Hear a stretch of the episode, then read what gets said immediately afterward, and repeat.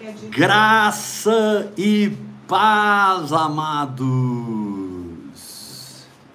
queridos, sejam bem-vindos a mais uma live poderosa do Espírito Santo. Como é bom aprender direto da fonte. Como é bom aprender do Espírito Santo. E nós sempre nos reunimos aqui de domingo a quarta, de, na verdade, é domingo a quinta, né? Quinta é a Bispa Iula, em nome de Jesus. Vamos abrir a palavra de Deus em 2 Coríntios Segunda carta de Paulo aos Coríntios, capítulo 4. Amo muito vocês. Quero me entregar ao Espírito Santo para que o espírito da profecia flua e alimente a sua fé. Estamos ao vivo pelo Facebook, Ministério Apostólico Heber Rodrigues e estamos vi ao vivo pelo YouTube Ministério Apostólico Heber Rodrigues. Ouvir e crer. Vamos ler 2 Coríntios, capítulo 4, versículo 1 em diante. Pelo que tendo este mistério, segundo a misericórdia que nos foi feita, não desfalecemos. Será que você entende o que é não desfalecer? Verso 2: Pelo contrário, rejeitamos as coisas que por vergonhosas se ocultam, não andando com astúcia, nem adulterando a palavra de Deus. Antes nos recomendamos à consciência de todo homem na presença de Deus pela manifestação da verdade. Uau! Nos quais o Deus. Ma, perdão, verso 3. Mas se o nosso evangelho ainda está encoberto, é para os que se perdem que está encoberto. Nos quais o Deus deste século cegou o entendimento dos incrédulos, para que lhes não resplandeça a luz do evangelho da glória de Cristo, o qual é a imagem de Deus. Né, Elvira? Né, Francília? Verônica, Marilda. Versículo 5 de 2 Coríntios, capítulo 4. Porque não pregamos a nós mesmos, mas a Cristo Jesus como Senhor, e a nós mesmos como vossos servos, por amor de Jesus. Porque Deus que disse: das trevas resplandecerá a luz. Meu Deus. Ele mesmo resplandeceu em nosso coração para a iluminação do conhecimento da glória de Deus na face de Cristo. Eu quero chamar a sua atenção para duas expressões aqui muito fortes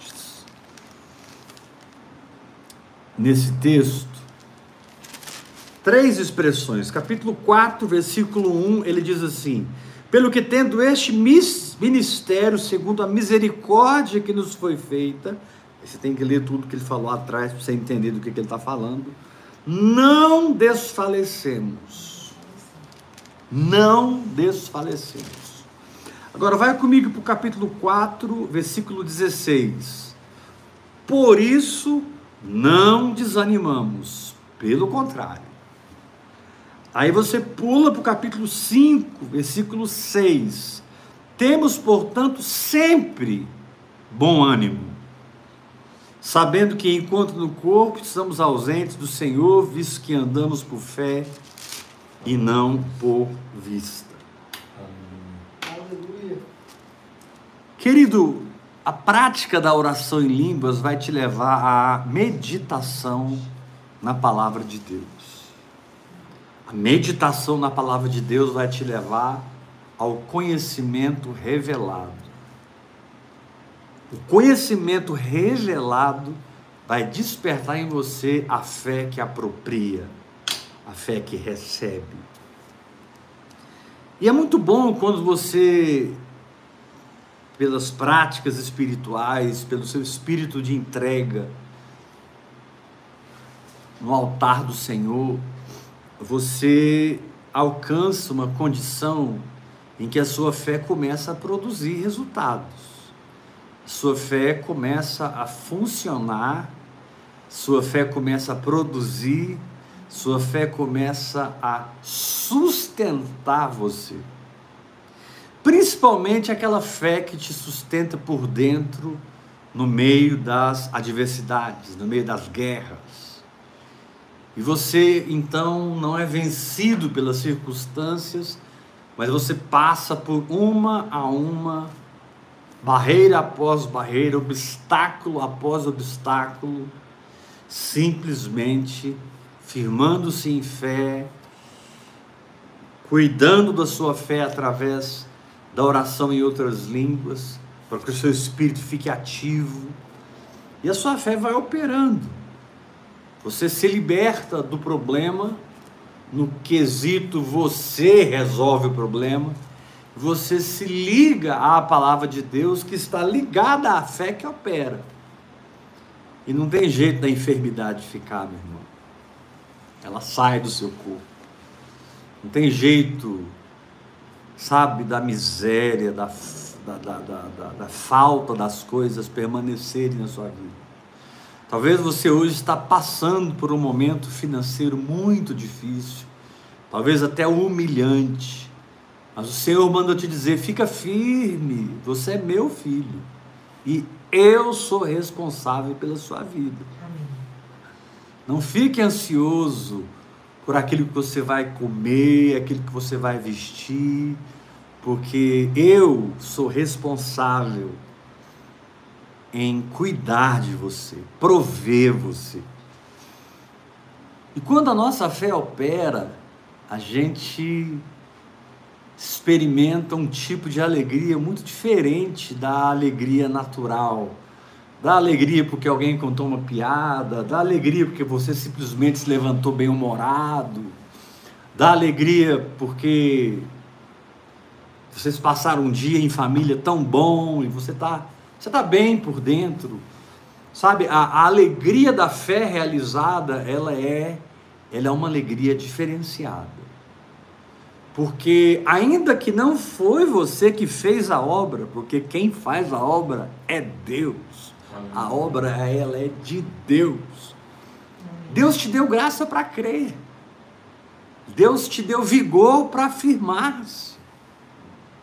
E aquela situação muitas vezes foi tão opressora, tão forte contra você, e você precisou firmar-se numa verdade sem sentir nada, sem ver nada, talvez por semanas.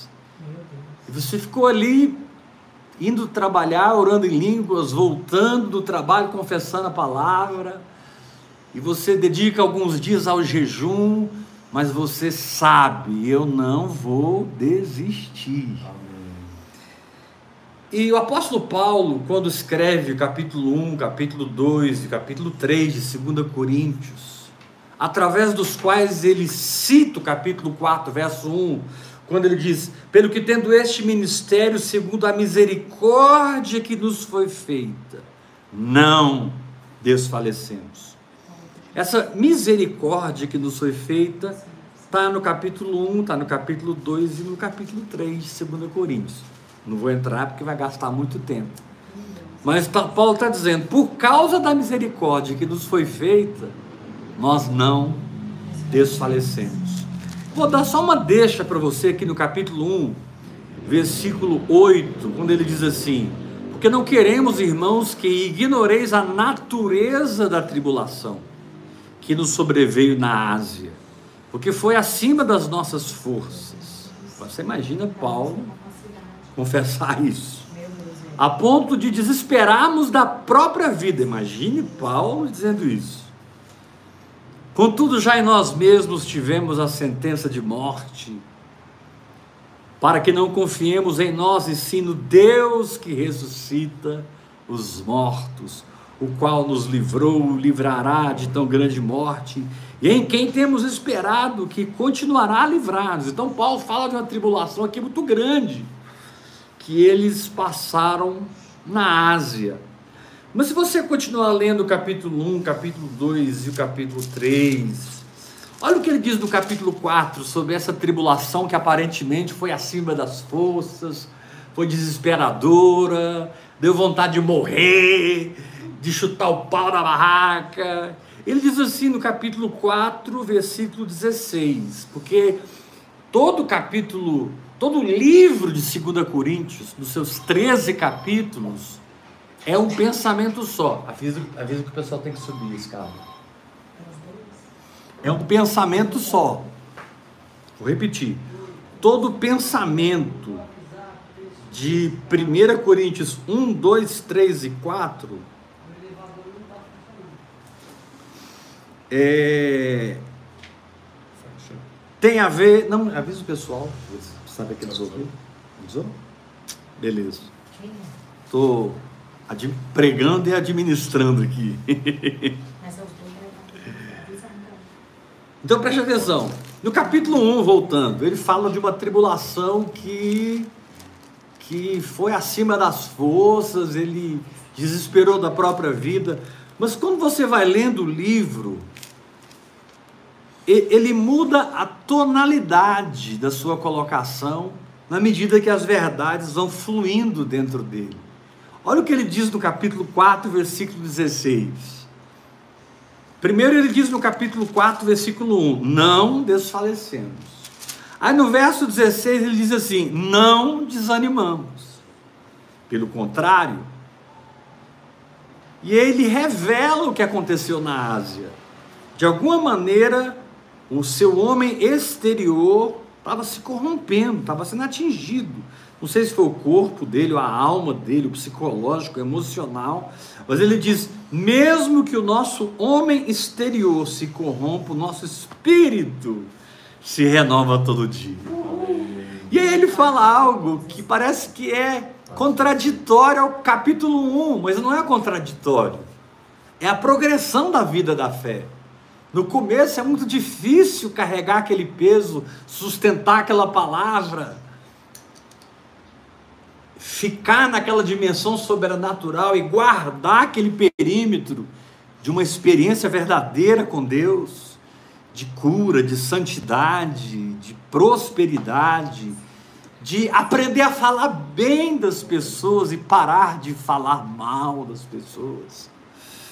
Enfim, são tantas coisas. Que Paulo diz assim no capítulo 4, versículo 17. Olha o que ele diz aqui porque a nossa leve e momentânea tribulação. No capítulo 1 ele diz assim: foi uma tribulação acima das nossas forças. Olha que interessante. No capítulo 1 ele diz: chegamos a desesperar da própria vida. Mas no capítulo 4 ele diz que essa tribulação que, que, que foi é, é, é, desesperadora, avassaladora, essa tribulação, ela foi. Ela foi. O Bento está me ajudando aqui hoje, irmãos. O Bento é, é VIP aqui, tá? O Ele Bento ama. é convidado VIP. Ele ama todos Essa é a maneira dele receber as pessoas, né? O Alessandro acabou de chegar, seja bem-vindo. Tamo junto. Então, no capítulo 4, no capítulo 1, ele fala assim: Nossa, a gente passou uma tribulação que o pau quebrou, a gente pensou que ia morrer, desesperamos da nossa própria vida. No capítulo 4, ele fala assim: A nossa leve e momentânea tribulação produz para nós um eterno peso de glória, acima de toda comparação. Agora eu te pergunto: o que que Paulo experimentou nesse hiato profético aqui?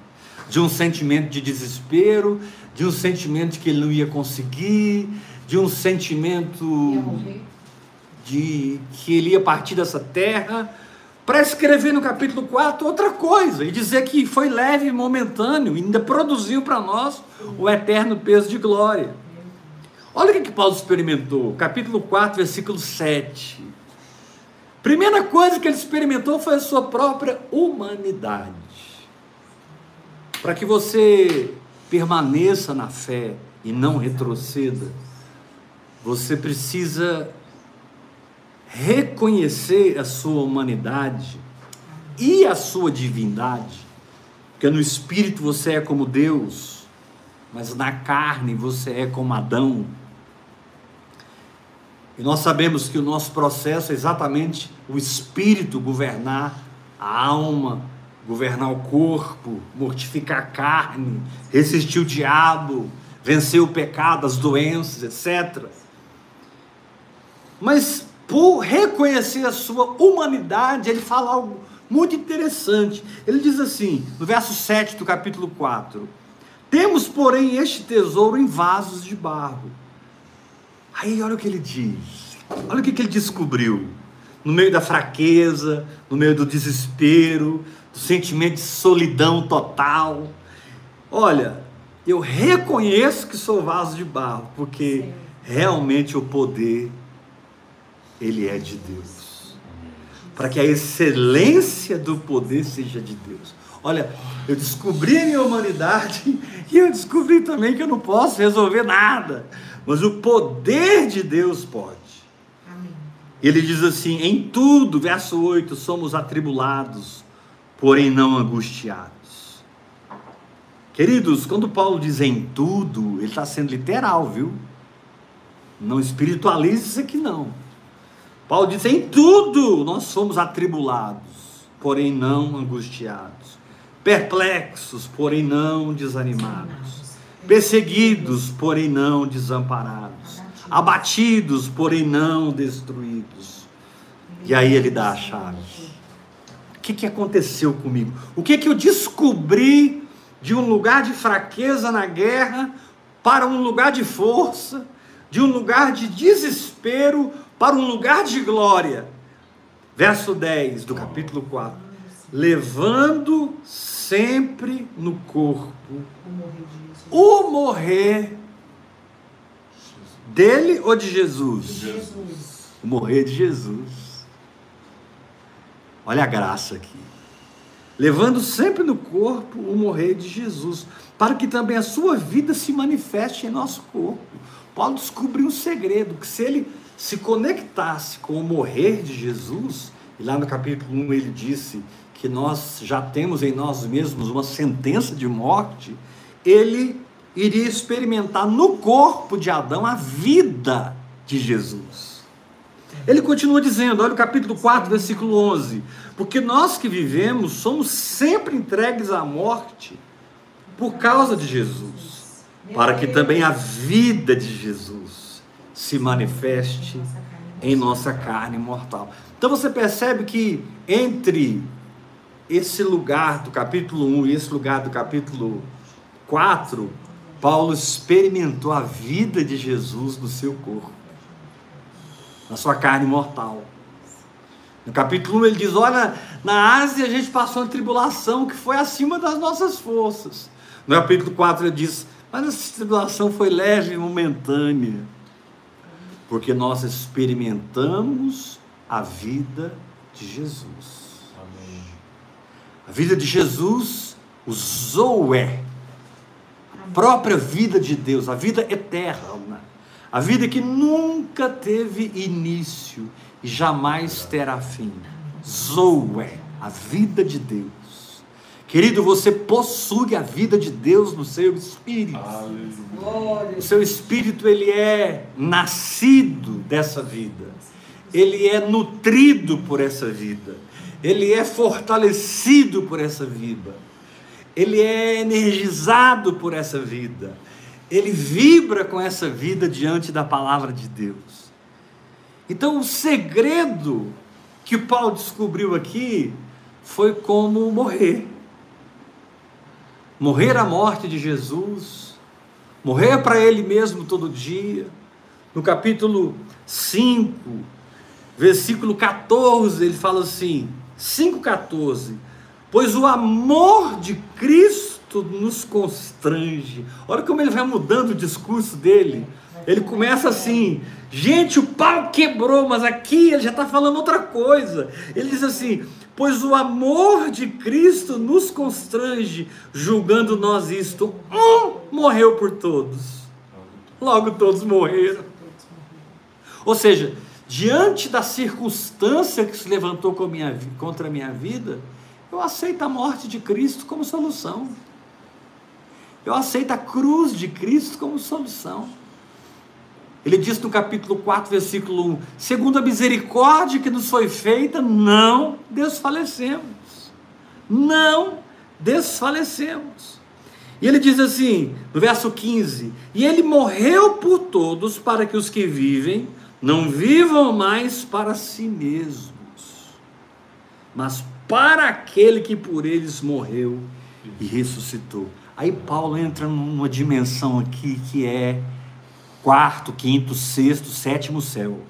Ele diz assim no verso 16: preste atenção, discirna a sua vida segundo o que eu vou ler agora.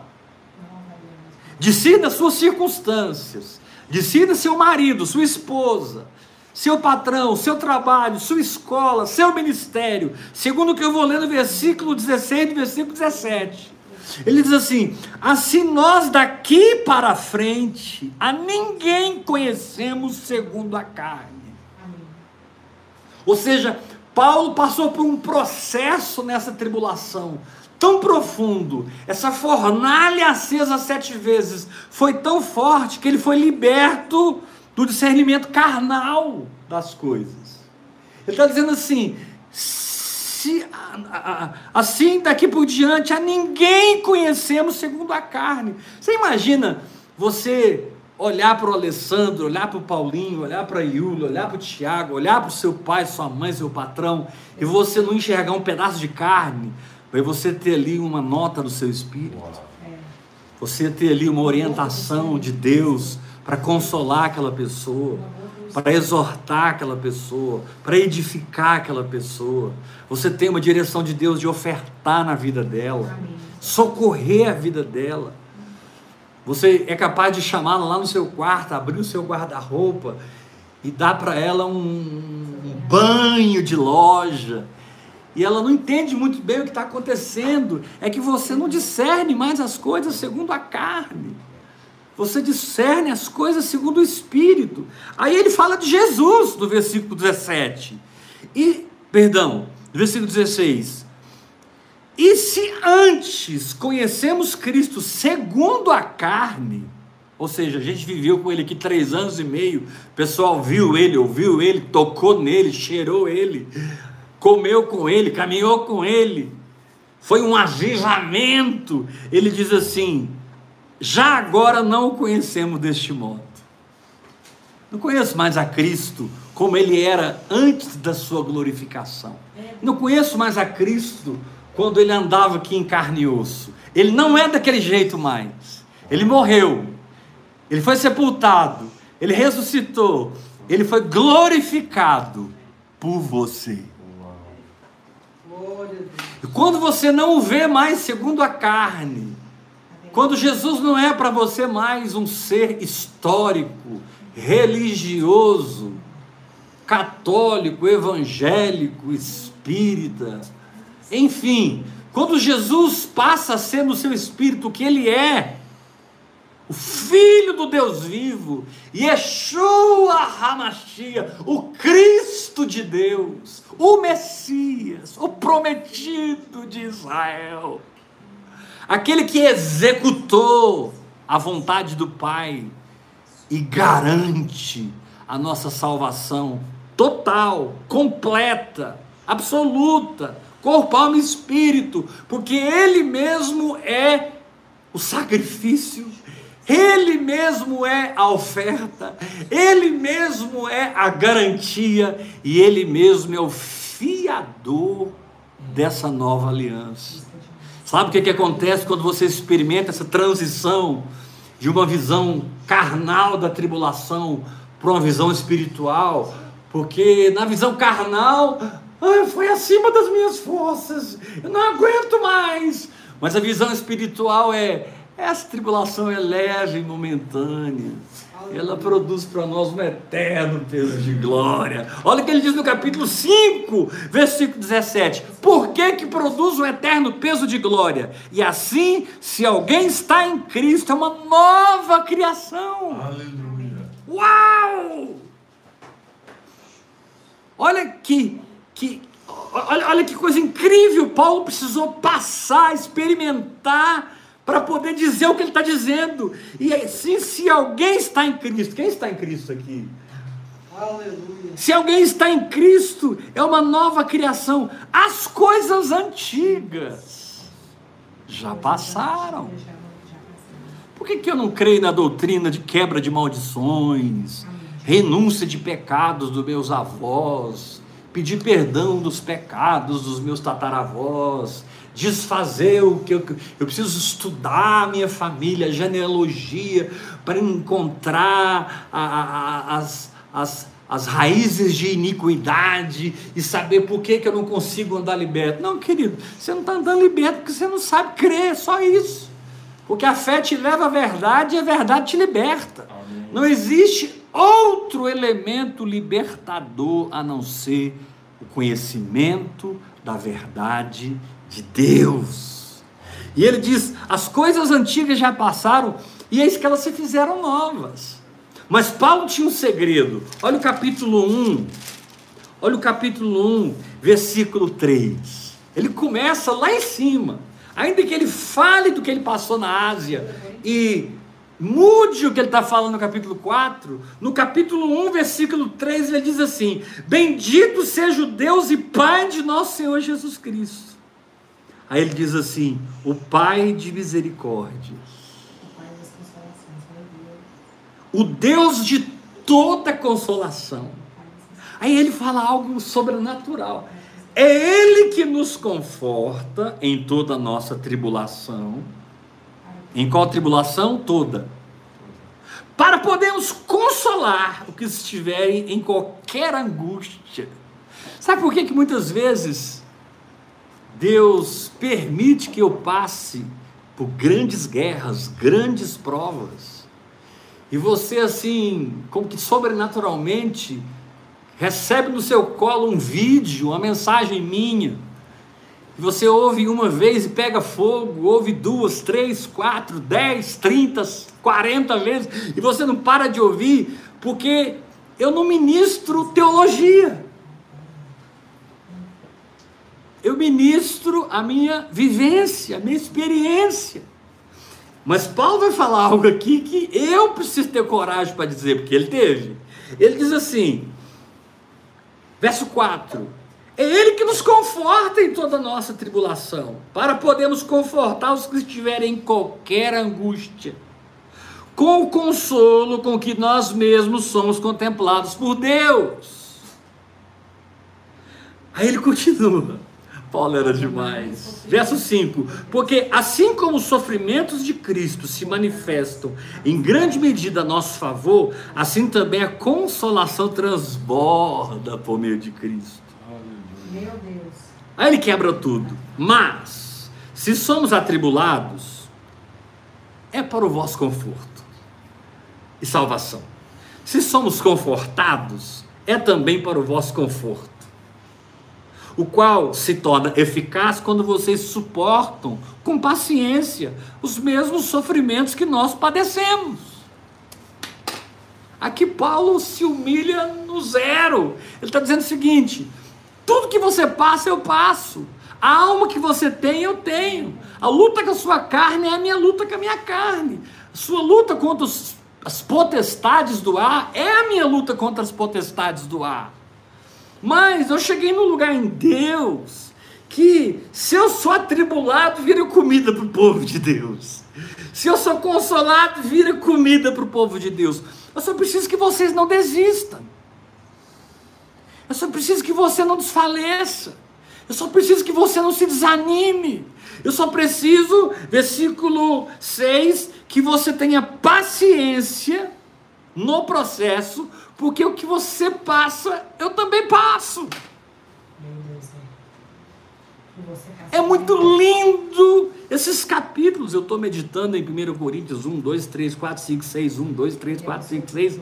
E eu estou assim sendo banhado com a revelação dessas verdades, dessas pedras preciosas do livro, onde Paulo começa dizendo de uma tribulação que foi acima das suas forças, e no capítulo 4 ele diz que essa tribulação foi leve e momentânea. Versículo 17, e ainda produziu para ele um eterno peso de glória. o que é o eterno peso de glória? Ele vai dizer no capítulo 4, versículo 6. Porque Deus que disse, olha o que é, olha o que é peso de glória aqui no conceito de Paulo. Amém. Verso 6 do capítulo 4. Porque Deus que disse das trevas. Tem trevas na sua vida, irmão? Tem trevas que precisam desaparecer.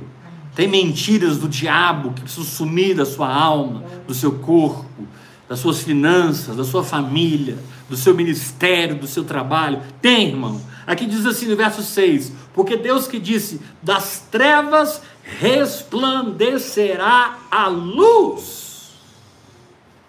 Ele mesmo resplandeceu em nosso coração. A luz tem sobre toda a terra. Amém, Jesus.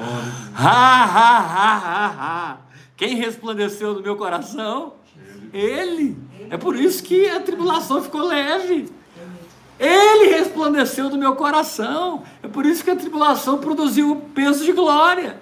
Porque no meio daquele combate espiritual, ele preparou uma mesa perante mim na presença dos meus adversários, no meio do meu combate espiritual, no meio do pior do que o inferno podia arquitetar e lançar contra mim, eu sentei-me para me banquetear com o Senhor. E por que, que eu me sentei? Porque eu quis. Ele me deu o Espírito Santo. O Espírito Santo me deu essa linguagem. Essa linguagem me conduz à palavra. A palavra me mergulha no discernimento, no entendimento espiritual da coisa. Pare de ler as suas circunstâncias naturalmente. Pare de ler as pessoas naturalmente. Ele diz no capítulo 5: se a gente conhecia as pessoas na carne, agora a gente não conhece assim mais. Se a gente conhecia Jesus na carne, agora a gente não conhece ele assim mais. E Paulo ainda poderia dizer, como disse, né? Paulo poderia dizer: ele, ele, ele apareceu para mim no caminho para Damasco. Eu o vi, uma grande luz brilhou, foi tão forte no natural que destruiu minha capacidade de ver naturalmente, e eu comecei a enxergar espiritualmente, a perceber espiritualmente, a discernir espiritualmente. Aleluia! E no, e no contexto de tudo isso, Paulo fala algumas coisas assim assustadoras que cheiram incredulidade, mas na verdade é fé pura. Olha o capítulo 4, versículo 16. Por isso não desanimamos, mesmo que o nosso homem exterior se corrompa. A maioria dos pregadores da fé não diriam isso. Mas ele diz: o meu espírito se renova todo dia. E o que se renova em mim é o que manda na minha vida. O meu espírito revigorado, meu espírito recriado, minha nova natureza edificada pela oração em línguas, é que vai determinar o final dessa guerra, é que vai determinar o final desse processo. É o meu espírito recriado, é que vai gerar em mim um peso de glória. Nossa, apóstolo, nunca tinha visto esses capítulos dessa forma. Nem eu. eu nunca tinha percebido tanta verdade nesses capítulos e você tem assimilado isso e derramado sobre nós. Eu tenho feito isso porque eu preciso do Pai de misericórdia. Amém. Não sei se você precisa, mas eu preciso. Eu preciso do Deus de toda consolação. Eu preciso que Ele me use para transferir para você a consolação com a qual eu sou contemplado. Em qualquer angústia que você estiver. Porque não há nada que você esteja passando que a fé não resolva.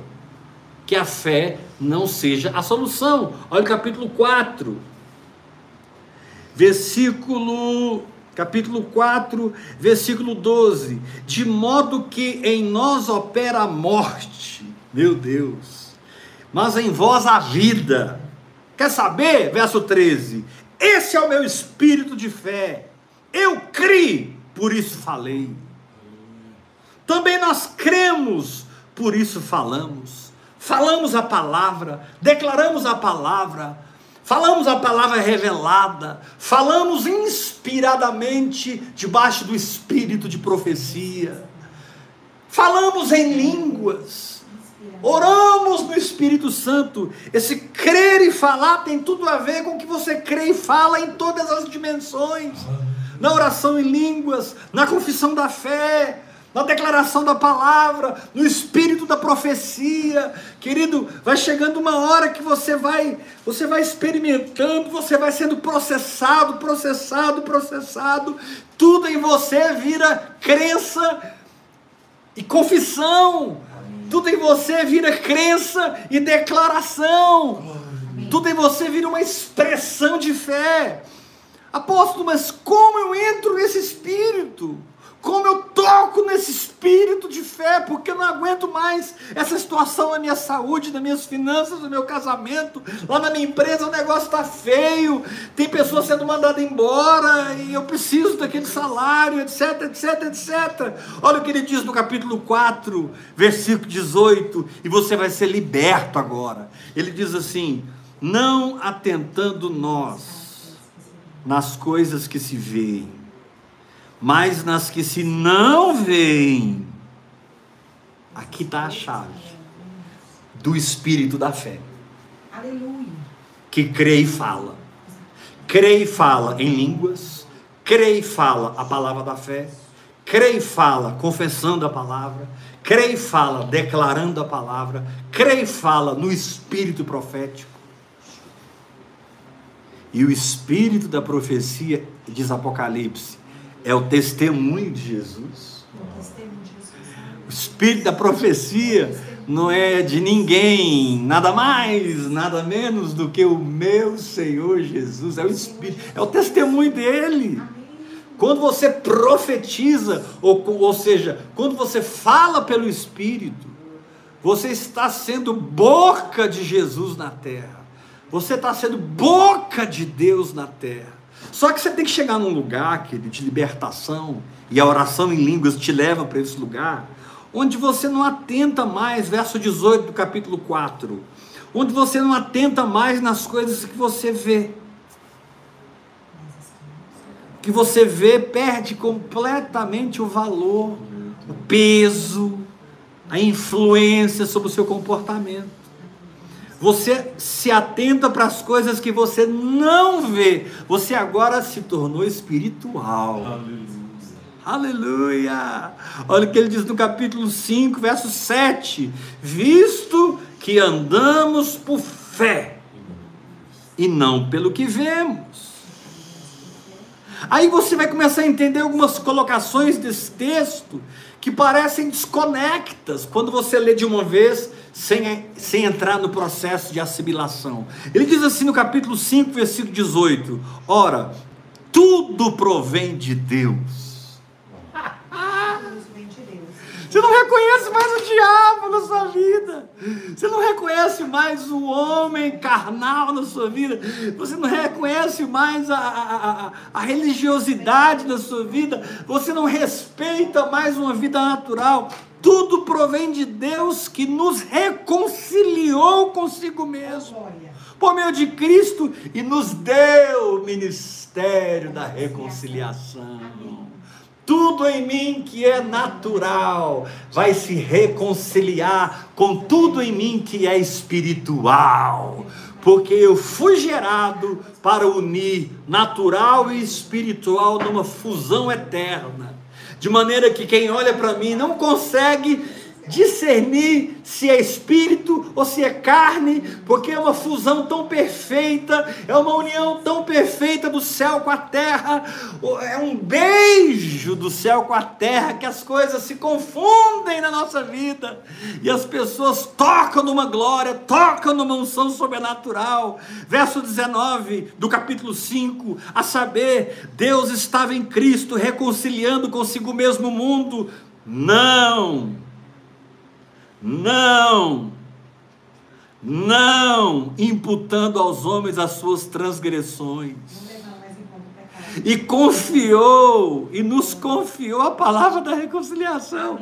De sorte, você quer saber quem você é? Nós somos embaixadores em nome de Cristo. Como se Deus exortasse por nosso intermédio. Aí Paulo fala assim: em nome de Cristo eu vos suplico, vivam nessa reconciliação, vivam nessa união de céu com a terra, deixa eu cuspir no chão, fazer uma gosma santa e misturar o que é meu com o que é seu e fazer do que é meu e seu uma coisa só, como fonte de milagres para os cegos, como fonte de milagres para os mudos, como fonte de milagres para os surdos, como fonte de salvação e libertação para o perdido. Eu quero cuspir na terra, eu quero unir o que eu tenho com o que você é, você é barro, eu sou espírito, eu sou Deus que ressuscitou, eu sou Deus glorificado, eu quero me unir. Eu, Paulo está falando assim: eu suplico que você se reconcilie. Aí ele explica por que do verso 21, aquele que não conheceu o pecado, ele o fez pecado por nós, Amém. Para que nele fôssemos feitos justiça de Deus. Aleluia. Eu sou a justiça de Deus em Cristo Jesus. Por isso, capítulo 6. Preste atenção, o rio está jorrando. Tem um rio de fogo aqui hoje. Tem um rio de fogo aqui hoje. Olha o capítulo 5, perdão, capítulo 6, versículo 1. E nós, na qualidade de cooperadores com Ele, também vos exortamos que não recebais em vão essa condição de vocês serem a justiça de Deus, a graça de Deus. Porque Ele te diz: Eu te ouvi no tempo da oportunidade, eu te socorri no dia da salvação. Eis agora o tempo. Eis agora o dia da salvação. Paulo é tão incisivo que ele diz assim: gente, não vamos dar motivo de escândalo, não, em coisa alguma. A gente não precisa. Para que o ministério não seja censurado. Gente, vamos pegar a fé e vamos viver essa fé. Vamos mergulhar no espírito. Vamos orar em línguas. Vamos crer e falar, vamos entender que essa tribulação não veio para nos destruir, para nos envergonhar, para nos humilhar. Essa tribulação é leve e momentânea e ela produz um eterno peso de glória. Aleluia. Chacarabacotoribandarabacalabasude pocorobondi Ripasso coroloboshi terebeniou. Porque é como uma flecha polida, muito bem trabalhada pelo meu espírito, a tua fé, enquanto você se entrega à oração em línguas, em que eu preparo, aprumo, ajeito, dou foco, dou direção e torna a sua vida eficiente na terra, não porque você é alguma coisa, mas porque você é um vaso de barro que aceitou o tesouro. Você é um vaso de barro que sabe que a excelência do poder é de Deus. O poder é de Deus. Por isso, no capítulo 6, ele diz assim no versículo 14: Não vos ponhais em julgo desigual com os incrédulos. Olha que ele, no capítulo 6, verso 14, ele dá uma sacudida.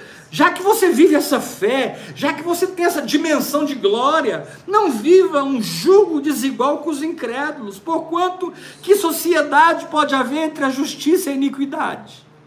Que comunhão da luz com as trevas, que harmonia entre Cristo e o maligno, que união do crente com o incrédulo, que ligação há entre o santuário de Deus e os ídolos, porque nós somos o santuário de Deus vivente.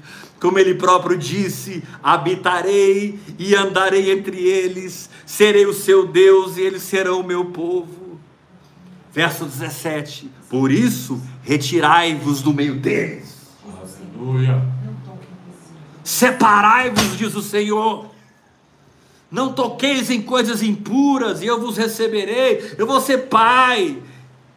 Vocês vão ser para mim filhos e filhas, diz o Deus Todo-Poderoso. Aleluia.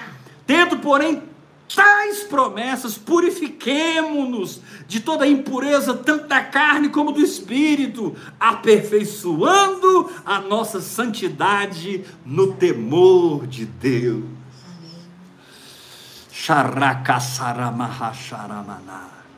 Apóstolo, o que, que você está fazendo hoje? Eu estou aperfeiçoando a minha santidade no temor de Deus.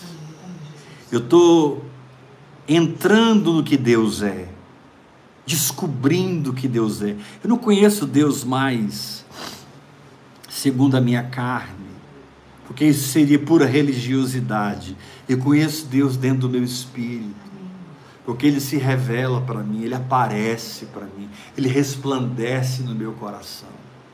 Aqui no capítulo 3, versículo 18, ele diz assim: Todos nós com o rosto desvendado, libertos da lei, contemplando pela face de Cristo a glória do Senhor. Esse espelho aqui é a face de Cristo. Somos transformados de glória em Glória. Eu quero te dizer uma coisa, olha para mim. Tem uma glória maior te aguardando.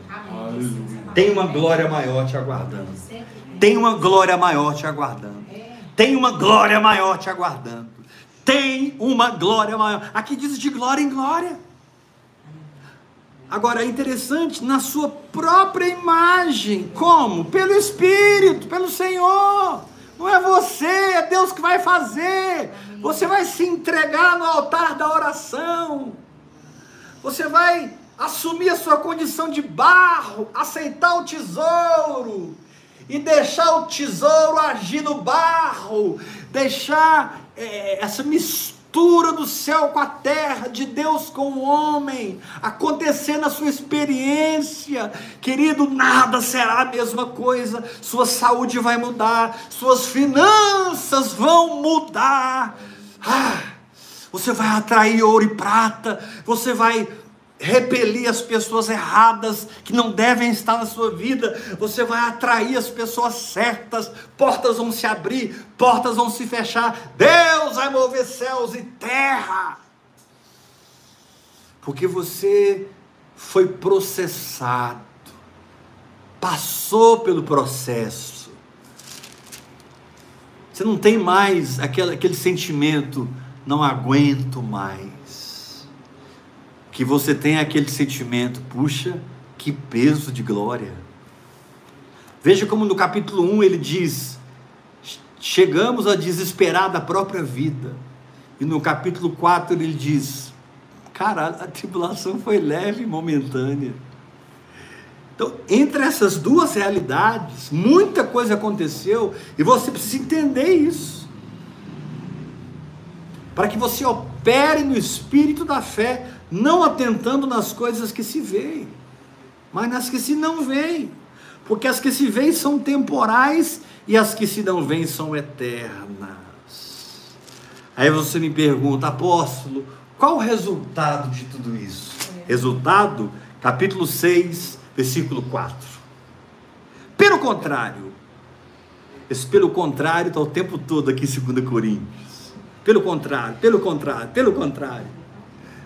Tempo todo Paulo fala em 2 Coríntios, pelo contrário, em tudo recomendando-nos a nós mesmos como ministro de Deus, na muita paciência, nas aflições, nas privações, nas angústias, nos açoites, nas prisões, nos tumultos, nos trabalhos, nas vigílias, nos jejuns, na pureza, no saber, na longanimidade, na bondade, no Espírito Santo, no amor não fingido, na palavra da verdade, no poder de Deus, pelas armas da justiça quer ofensiva, quer defensivas. Uau! Temos um arsenal espiritual de guerra. Verso 9: como desconhecidos. Eu não estou atrás de sucesso mais, de glamour. Estou seguindo o Espírito Santo. Como desconhecido, mas entretanto bem conhecidos, onde precisamos ser, no inferno e no céu. E contudo, eis como se estivéssemos morrendo. Tem gente que olha para nós, e ele está morrendo, está acabando tudo. E eis que vivemos. E Deus está pesando a mão na vida dele. Ele está sendo castigado. Ele diz assim: como castigados, porém não mortos, entristecidos, mas sempre alegres, pobres, mas enriquecendo muitos não tendo nada, mas possuindo tudo. Por isso, ó Coríntios, abre-se os nossos lábios, verso 11, alarga-se o nosso coração. Não tendes limites em nós, diz o Senhor, mas estáis limitados nas vossas almas, nos vossos próprios afetos. Ora, como justa retribuição. Deus está falando assim: diante de tudo que eu fiz, eu quero uma retribuição. E eu vou falar a vocês como filhos: dilatai-vos, cresça, se desenvolva, torna-te o que eu te chamei para ser. Encontra a minha vontade boa, perfeita e agradável. Sai dessa de vontade permissiva. Vontade permissiva não é vontade permissiva, é a sua vontade que Deus tem misericórdia de você e vai trabalhar com você até você se render à vontade dele. Não existe vontade permissiva, existe rebeldia. Claro que Deus vai permitir qualquer, escolha e qualquer decisão que você vai tomar, meu querido. Ah, Deus permitiu semeadura e colheita, os resultados vieram, está aí. Não adianta você voltar 10 anos, 20 anos, isso não vai acontecer. Ele disse: Sou nova criação e as coisas antigas já passaram. Agora, em vez de ficar chorando o passado, preso no passado, amarrado pelo passado, eu vou me dilatar orando em língua. Eu vou me dilatar. Ele diz assim no capítulo 6, versículo 13: Ora, como justa retribuição, fala-vos como a filhos, dilatai-vos também vós Dilatai-vos. Interessante que ele ordena que você se dilate, que você cresça.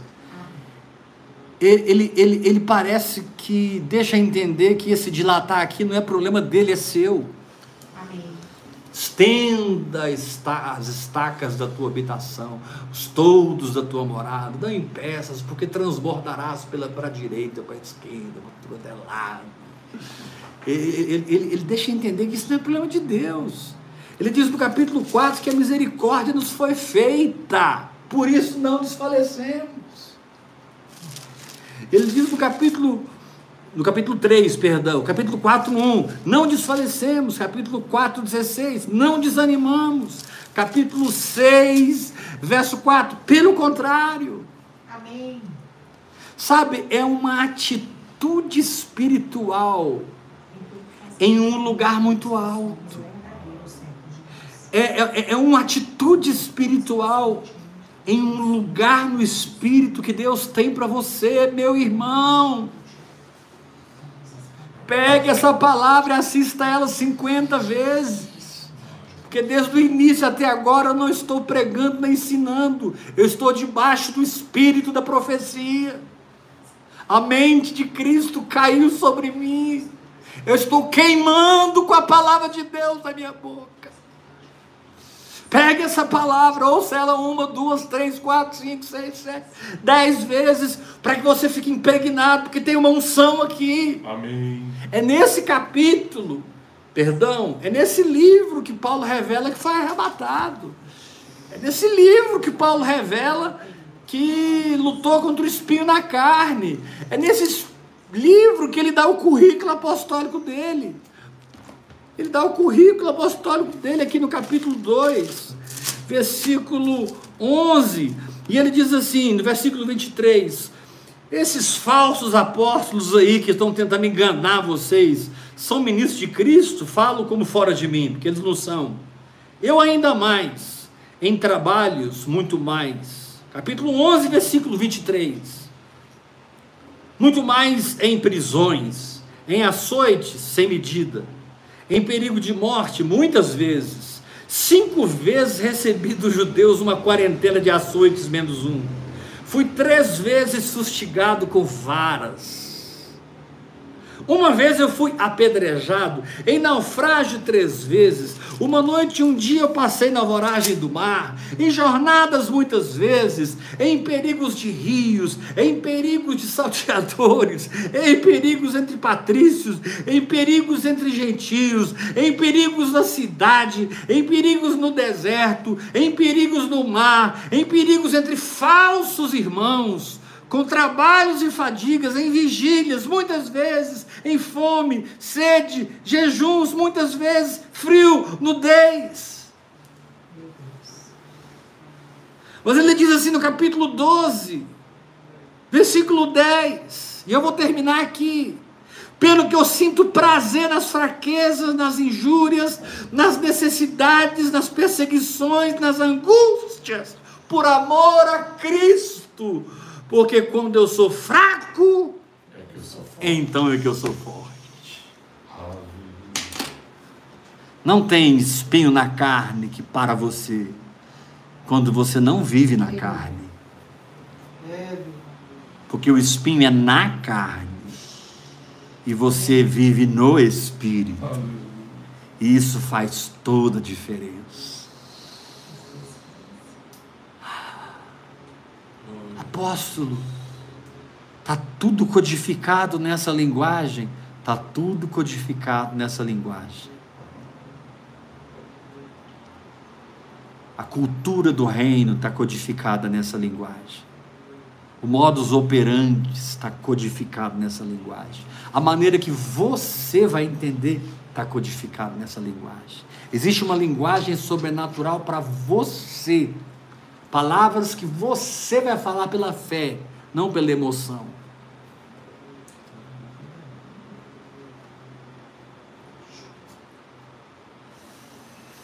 Aleluia. Aleluia.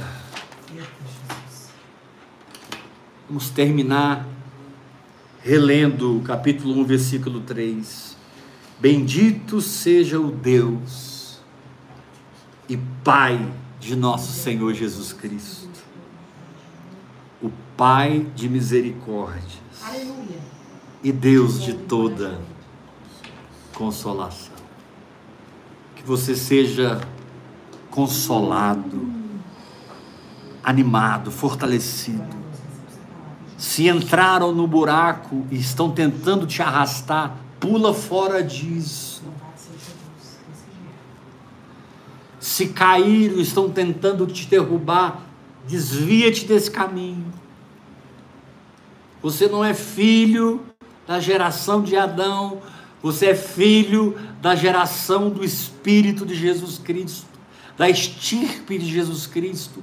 Pedro disse: raça eleita. Raça eleita. Raça, raça. Pior, puro de origem, raça eleita, sacerdócio real para oferecer de sacrifícios espirituais a Deus.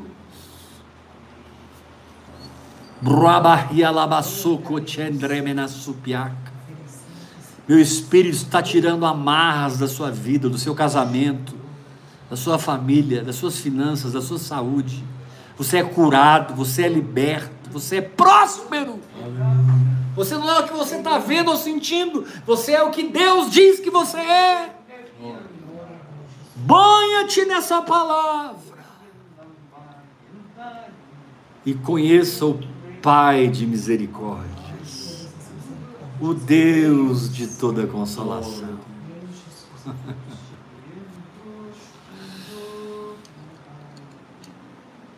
Aceite a sua condição de barro e deixe ele entrar com o cuspe santo.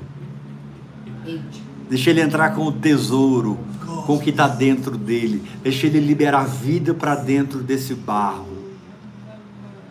E você não vai ser uma alma morta, uma alma religiosa, uma alma perdida, confusa a Bíblia diz que Deus soprou o Espírito em Adão e ele se tornou uma alma viva. Aleluia! Tem esperança para minha alma. Só para Deus. Quando você assume a sua condição de barro, Deus assume a condição de criador de um tempo novo na sua vida. Deus quer saber até onde você vai se humilhar, porque é exatamente na proporção que Ele irá te exaltar. Aleluia. Aleluia. Aleluia. A palavra de Deus diz, e nós vamos terminar esse culto com as nossas ofertas.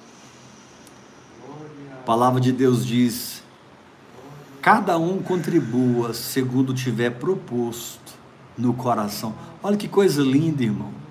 Não é mais uma obrigação, é você que propõe no coração, porque você tem uma nova natureza que é generosa, que não é mais avarenta. Você não precisa de uma calculadora para ofertar. Você já tem um coração que dá que entrega. Ah, tá bom, ser mantenedor desse ministério. Não, não, não, não. É, yes! Eu faço parte desse avivamento com as minhas finanças. Aleluia.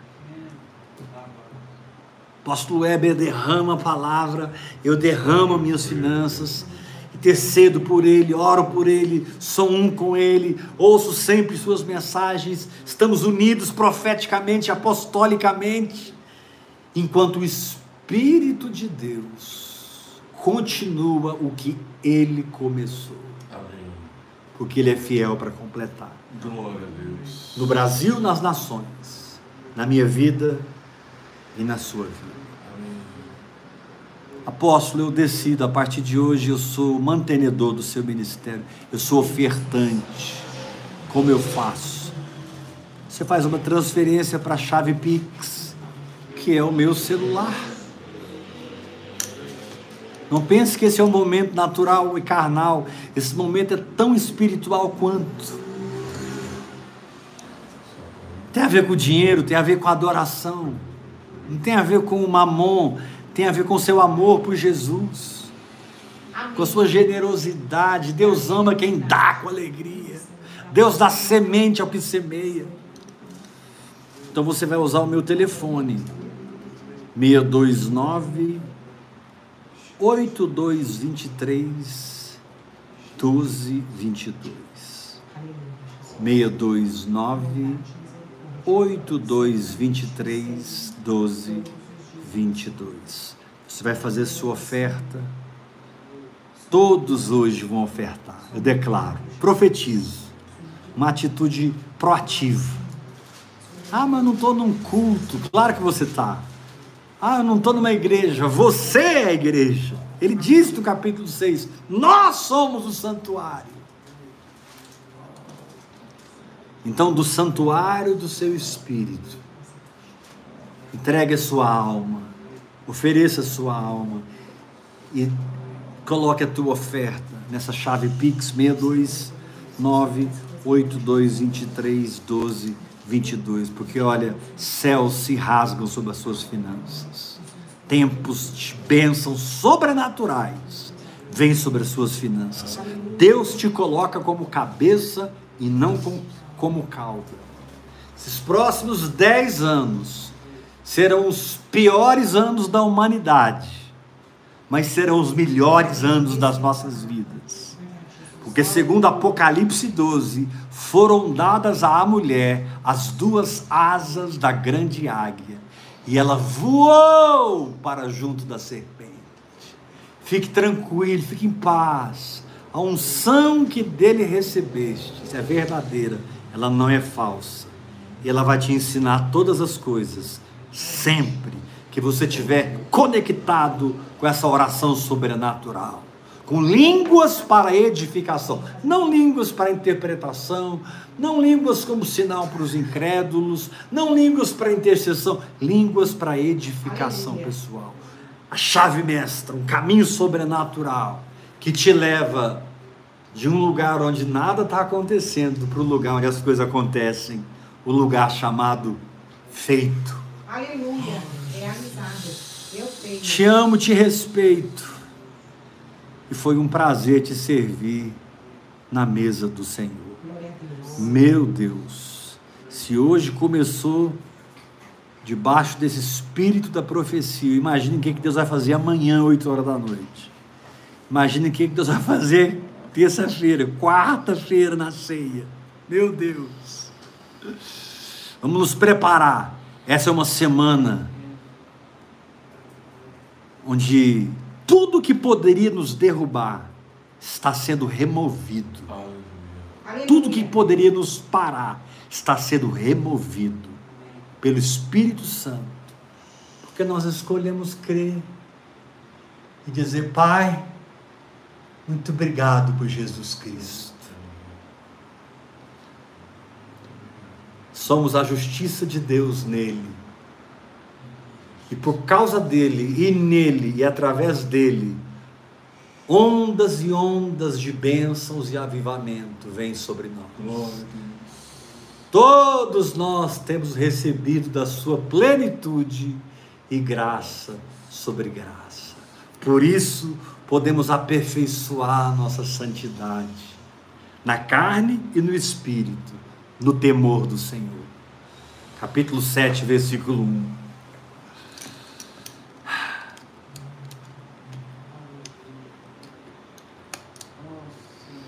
Aleluia. plano de Deus para te fazer santo, ou seja, semelhante a Ele, não tem a ver com a queda de Adão e Eva.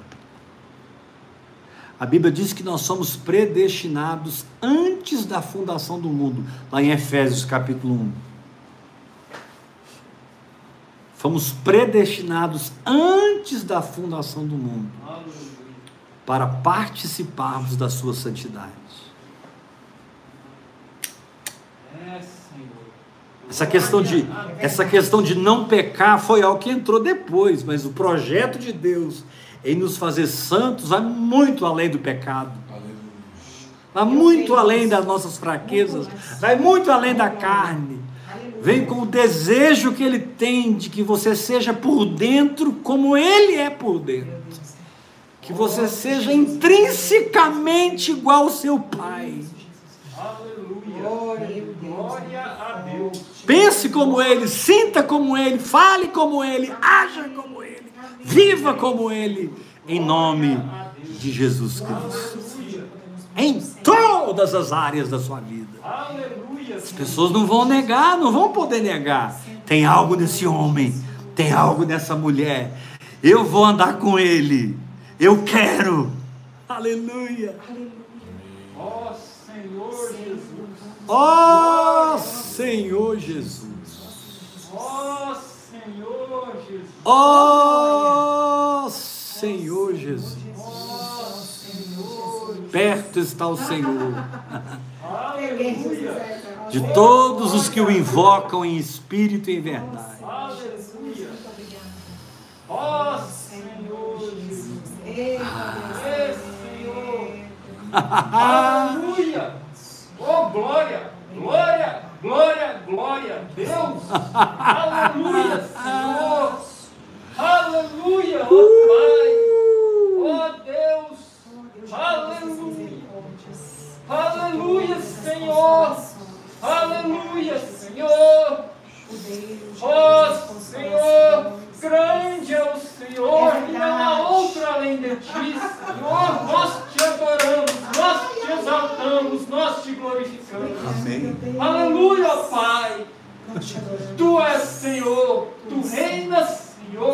Amém. Reina, Senhor. Amém. Aleluia, Senhor. Aleluia, ó Pai. Ó Senhor. Aleluia. Amém. Tu és. Tu és. Tu és. Tu és.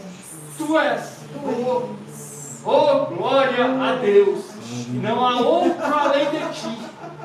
Aleluia. Tu és. Outra além de ti. Oh, grande é o Senhor. Obrigada, Jesus. Obrigada. Deus. Aleluia. Glória a Deus. Não há outro. Deus manda te dizer: Eu te dei essa linguagem sobrenatural como uma visão para você viver nela, porque você é guardião da minha glória. Você é guardião de segredos espirituais que manifestam a minha glória.